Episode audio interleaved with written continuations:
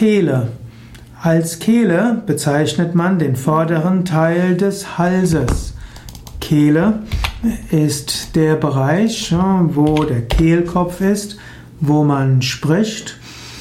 Kehle ist auch der Teil, wo Kehlkopf, Luftröhre, Speiseröhre und Rachenmuskeln sind. Kehle ist eine verletzbare Stelle und deshalb auch eine bevorzugte Stelle für die Angriffe von Raubtieren. Kehle ist auch Sitz des Kehlchakras, Vishuddha Chakra. Und hm, viele der Yoga-Übungen wirken auch positiv und harmonisierend auf die Kehle, wie auch das Kehlchakra. Eine besondere Atemübung für die Gesundheit der ganzen Kehle ist Brahmari, die Biene.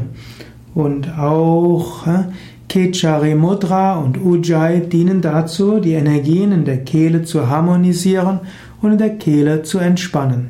Wenn du eine entspannte Kehle hast, dann sind auch die Worte, die rauskommen, angenehmer und freundlicher.